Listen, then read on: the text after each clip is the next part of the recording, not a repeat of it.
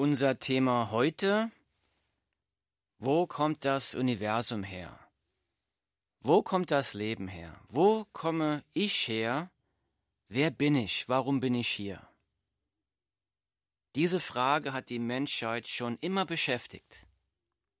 Einer der berühmtesten und angesehensten Physiker unserer Zeit ist der vor kurzem verstorbene Stephen Hawking.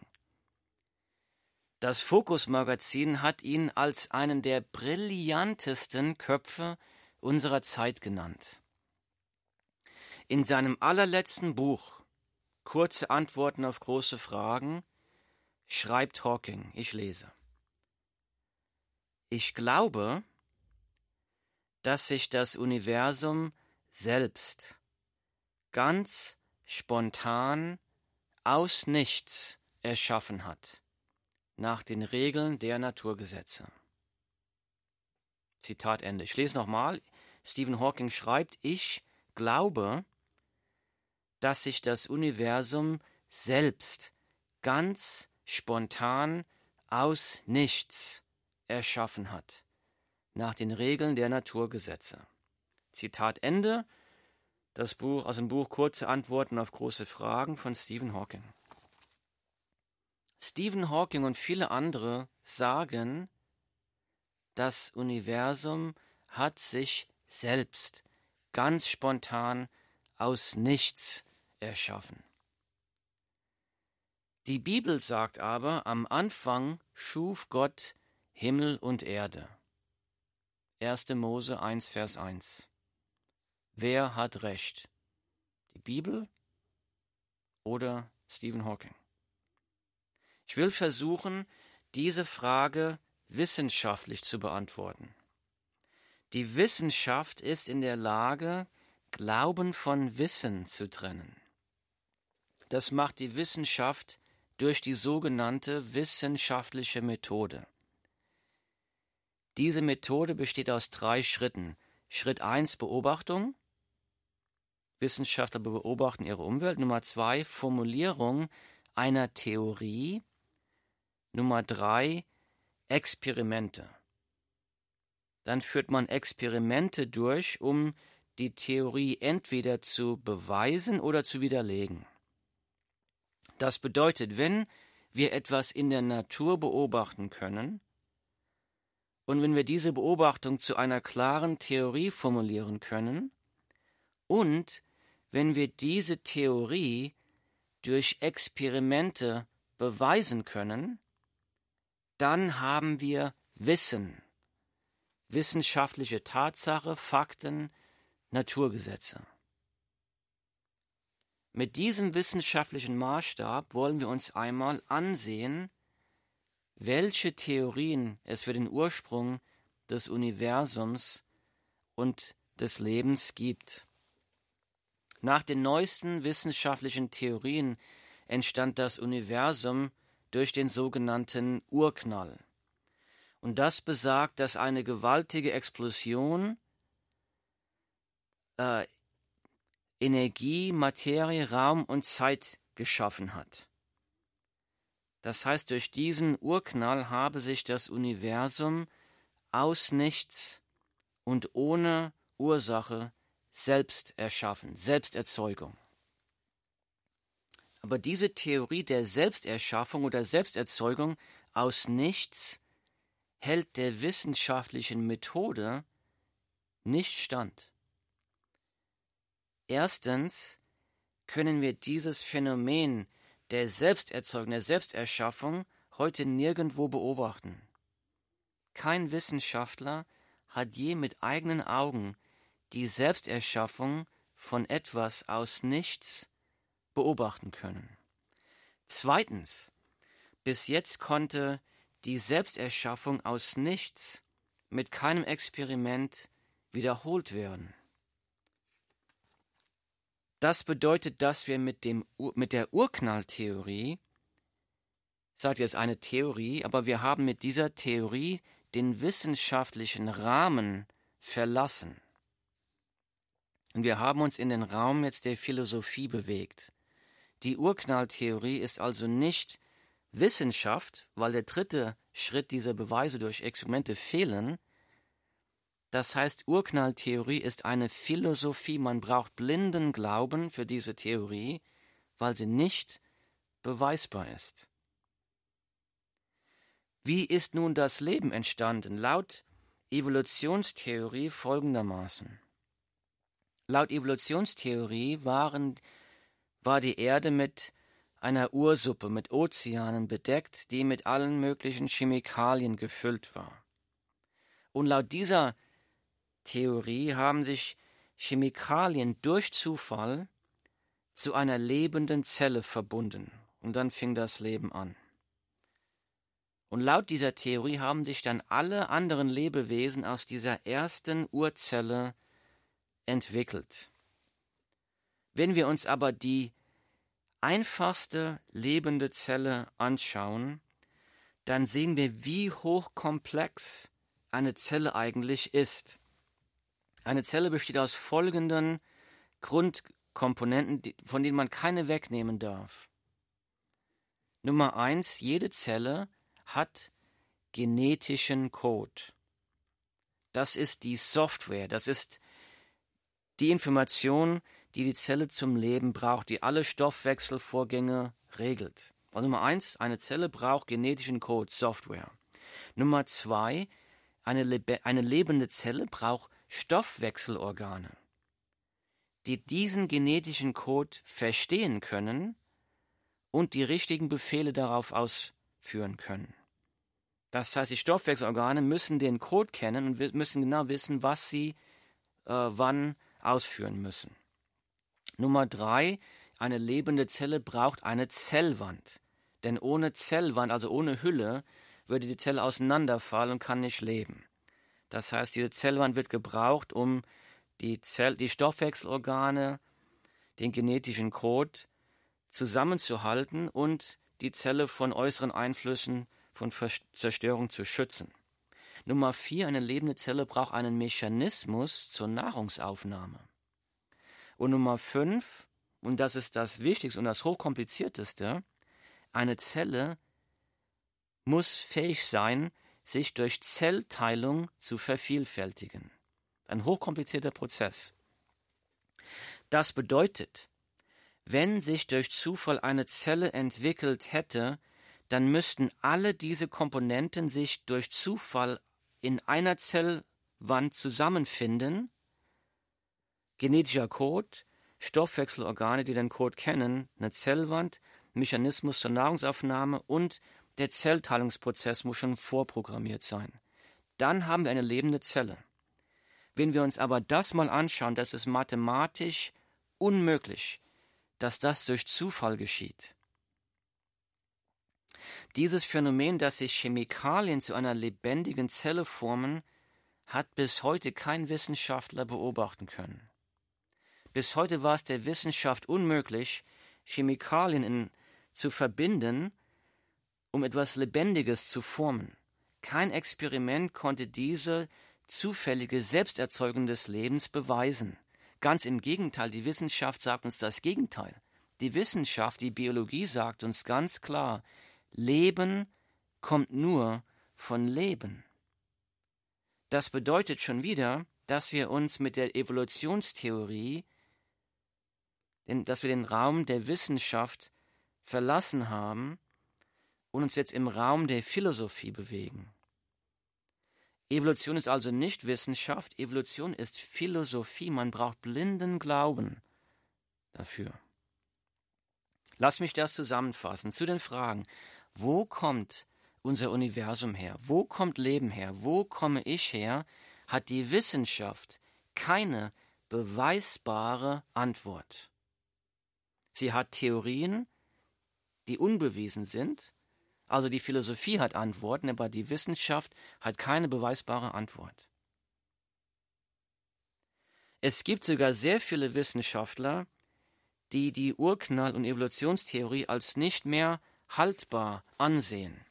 Zum Beispiel kannst du auf der Webseite descentfromdarwin.org descentfromdarwin.org das heißt so viel wie Widerspruch gegen Darwinismus oder Abwendung von Darwinismus. Da kannst du eine Liste finden von über 1000 führenden Wissenschaftlern aus Universitäten aus der ganzen Welt. Und diese Wissenschaftler haben öffentlich unterschrieben, dass sie die Evolutionstheorie, diese Selbsterzeugung, Selbsterschaffung des Lebens und des Universums als nicht mehr haltbar ansehen, unterschrieben haben. Und sie rufen dazu auf, dass die Wissenschaft diese Sache nochmal neu untersuchen soll. Und wir schauen uns einmal selbst an, wie kompliziert und wie genial unser Körper ist. Wie unglaublich kompliziert unser genetischer Code ist. Unser genetischer Code, dein genetischer Code, besteht aus ungefähr drei Milliarden Buchstaben. Jede einzelne deiner Zellen in deinem Körper trägt diesen Code. Wir haben ein Selbstbewusstsein, Selbstwahrnehmung. Unser Körper hat ein Immunsystem. Unser Körper kann Wunden heilen. Wir können uns vermehren. Das muss ein intelligenter Schöpfer geschaffen haben. Es gibt keine andere Erklärung. Von nichts kommt nichts. Es gibt keine andere Ex Erklärung für die Existenz des Universums und für deine Existenz als am Anfang schuf Gott Himmel und Erde. Die Bibel 1. Mose 1, Vers 1. Die Bibel sagt das so in Römer Kapitel 1, Vers 20, ich lese. Denn sein, also Gottes, denn sein unsichtbares Wesen, nämlich seine ewige Kraft und Gottheit, wird seit Erschaffung der Welt an den Werken, also an der Schöpfung, durch Nachdenken wahrgenommen. Denn sein unsichtbares Wesen, nämlich seine ewige Kraft und Gottheit, wird seit Erschaffung der Welt an den Werken durch Nachdenken wahrgenommen. Die Bibel sagt das in Psalm 19, Vers 20 so: die Himmel erzählen die Herrlichkeit Gottes, und die Ausdehnung verkündigt das Werk seiner Hände. Am Anfang schuf Gott Himmel und Erde. Was lernen wir über Gott? Wenn Gott wirklich Himmel und Erde geschaffen hat, welche Eigenschaften können wir da von Gott schon ablesen? Nummer eins, Gott muss unendlich kreativ sein. Wenn wir uns mal die Schönheit der Welt ansehen, die Artenvielfalt, die Farbenpracht, die Farbenpracht von Korallenriffen, den Urwald, Sternenhimmel, wir staunen über die Schönheit der Welt. Bei dieser Schönheit kann kein menschlicher Künstler mithalten. Gott muss dann unendlich kreativ sein. Gott muss auch unendlich intelligent sein, wenn wir uns die Komplexität des Lebens anschauen. Es gibt kein, fast keinen Raum auf der Erde, der nicht mit Leben erfüllt ist. In extrem Kälte, extrem Hitze, kein Problem ist für Gott zu groß, um gelöst zu werden. Gott muss also unendlich intelligent sein. Nummer drei. Gott muss unendlich mächtig sein. Die Größe des Universums übersteigt jeden Menschenverstand. Und wenn Gott das alles gemacht hat, dann hat seine Macht und seine Kraft, und seine Kraft keine Grenzen. Nummer vier, Gott muss absolut zielgerichtet sein. Alle Prozesse auf der Welt sind voneinander abhängig. Alle Prozesse in unserem Körper sind voneinander abhängig. Wenn irgendeine Pflanze oder irgendein Lebewesen von der Welt ausstirbt, dann hat das typischerweise negative Folgen auf das ganze System. Das heißt, jede Pflanze, jedes Lebewesen, alles hat einen Sinn. Alles, was Gott tut, hat einen Sinn. Das heißt, Gott muss absolut zielgerichtet sein. Nummer fünf, Gott muss völlig unabhängig sein. Wenn Gott das Universum ganz allein geschaffen hat, und wenn Gott ganz allein das Leben geschaffen hat, dann braucht er keine Hilfe. Dann braucht Gott für nichts Hilfe. Gott braucht uns nicht, Gott ist völlig unabhängig. Nummer sechs, dann muss Gott unendlich heilig sein. Heilig bedeutet abgesondert sein, getrennt von allem Unreinen dieser Welt. Wenn Gott die Welt geschaffen hat, dann ist Gott nicht gleich der Welt. Das heißt, Gott ist getrennt von der Schöpfung. Ja, Gott lebt in der Schöpfung, aber Gott ist nicht die Schöpfung. Die Schöpfung und Gott sind zwei verschiedene Dinge. Gott ist dann unendlich heilig. Nummer sieben, Gott ist danach unbesiegbar. Wie kann das Geschaffene, guck mal, wie klein wir sind auf dieser Welt, wie kann ein kleiner Mensch, der hier nur für ein paar Jahre lebt, wie können wir gegen Gott kämpfen und siegen? Wenn wir uns mal die Menschheitsgeschichte der letzten 400 Jahre angucken, wie hat die Menschheit gegen Gott gewütet? Atheism und so weiter, es wurde immer gegen Gott gewütet, aber die Menschen, die gegen Gott gewütet haben, die meisten liegen schon tot und begraben in den Gräbern. Gott lebt, Gott ist unbesiegbar. Nummer 8. Dann muss auch Gott der alleinige Herrscher des Universums sein. Dann muss auch Gott bestimmen, was gut und was böse ist. Gott stellt die Regeln auf. Also nochmal, am Anfang schuf Gott Himmel und Erde. Was lernen wir da über die Eigenschaften Gottes? Er ist unendlich kreativ, unendlich intelligent, unendlich mächtig, absolut zielgerichtet, völlig unabhängig, unendlich heilig, unbesiegbar, und Gott ist der alleinige Herrscher des Universums. Am Anfang schuf Gott Himmel und Erde. 1. Mose 1.1. Was bedeutet das für dein Leben heute? Warum ist das wichtig? Warum ist es wichtig? Warum, warum ist es wichtig zu unterscheiden, ob entweder das Universum aus nichts alles geschaffen hat, also sich selbst geschaffen hat aus nichts, oder ob Gott alles geschaffen hat? Warum ist das wichtig? Wir können die Wichtigkeit dieser Frage nicht unterschätzen. Ich gebe mal ein paar Beispiele dazu an. Nehmen wir einmal an, es gäbe wirklich keinen Gott. Nehmen wir an, nichts hat aus nichts alles geschaffen. Wenn das wahr wäre, dann wärst du nur das Ergebnis einer Reihe von Millionen von Zufällen. Zufall wirkt immer ziellos. Zufall verfolgt keinen Sinn, Zufall verfolgt keinen Zweck, Zufall verfolgt kein Ziel, strebt kein Ziel an. Das heißt, in dem Fall wärst du nur Zufall und deshalb würde dein Leben, es gäbe für dein Leben keinen tiefen Sinn, Grund oder Zweck. Das ist katastrophal. Das heißt, dein Leben würde dann wäre völlig sinnlos. Und das ist eine wichtige Frage, denn jedes Jahr nehmen sich in Deutschland 10.000 Menschen das Leben. Warum? Weil sie keinen Sinn mehr sehen zum Leben. Das ist eine Frage, die auf Leben und Tod geht. Wer hat das Universum geschaffen? Wenn das, wenn nichts aus nichts alles geschaffen hätte, dann wäre auch alles erlaubt. Denn wir wären keinem Gott verantwortlich dann gäbe es keinen absoluten Standard für Gut und Böse. Bei Evolution frisst der Stärkere den Schwächeren. Der Tod ist eigentlich dafür da, den Schwachen umzubringen, damit der Starke leben kann. So funktioniert Evolution. Und diese Weltanschauung haben auch die Nationalsozialisten angenommen. Sie haben der Evolution geglaubt und sie haben das Prinzip der Evolution auf die Gesellschaft übertragen. Das nannte man damals Nationaldarwinismus, Sozialdarwinismus. Und in dieser Weltanschauung sagen die, wenn, wenn die Evolution das Schwache tötet, damit das Stärkere stärker wird und sich weiterentwickeln kann, dann wäre es gut, dass die Starken die Schwachen umbringen, um der Evolution zu helfen. Katastrophal, eine, eine ganz schlimme Weltanschauung, die das Leben verachtet, aber sie ist darauf gegründet, auf der Annahme, dass nichts aus nichts alles erschaffen hat.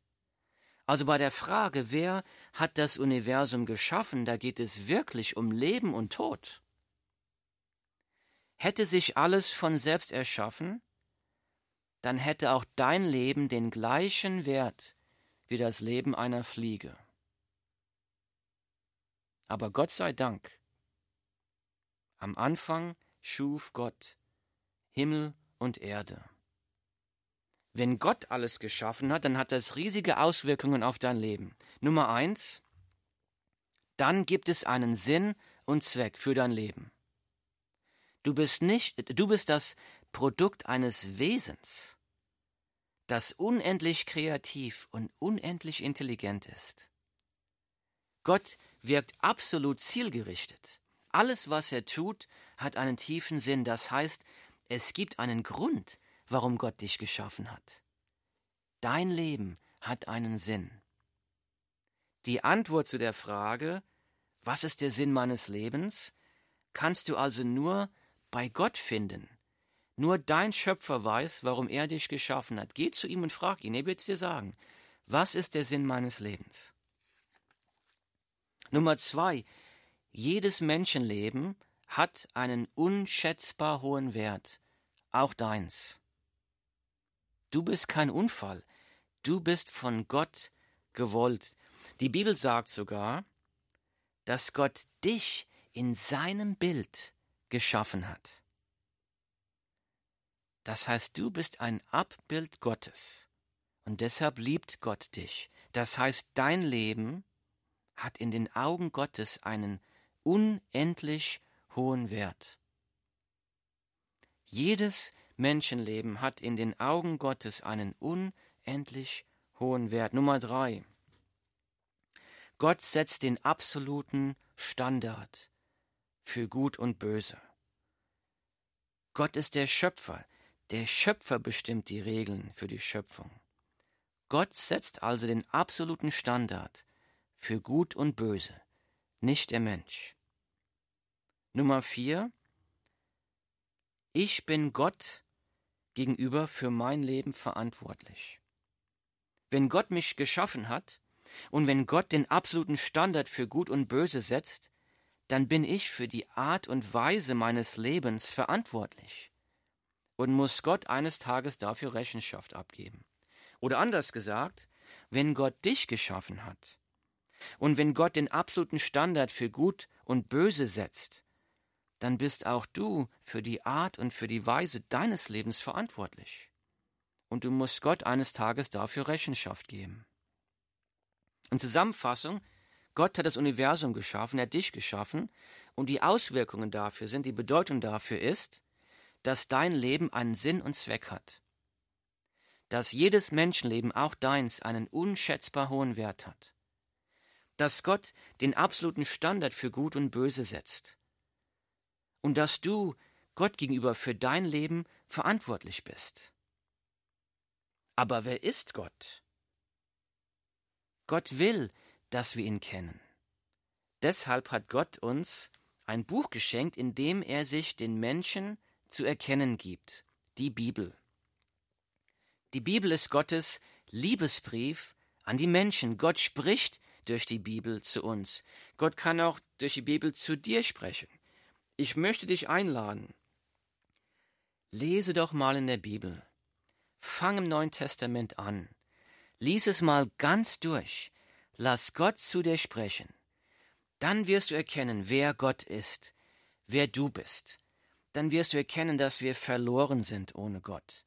Dann wirst du lesen, dass Gott aus seiner Liebe zu dir uns einen Retter geschickt hat, Jesus Christus. Die Bibel sagt, denn so sehr hat Gott die Welt geliebt, dass er seinen eingeborenen Sohn gab, damit jeder, der an ihn glaubt, nicht verloren geht, sondern ewiges Leben hat. Denn so sehr hat Gott die Welt geliebt, auch dich, dass er seinen eingeborenen Sohn gab, damit jeder, der an ihn glaubt, nicht verloren geht, sondern ewiges Leben hat. Die Bibel Johannes 3,16.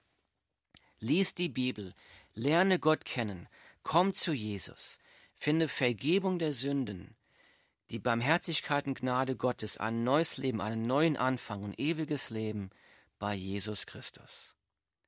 Himmlischer Vater, wir staunen über deine Größe, deine Kraft. Ja, du bist ewig, du bist heilig, du bist der Schöpfer des Universums. Du bist allmächtig, allwissend, allgegenwärtig.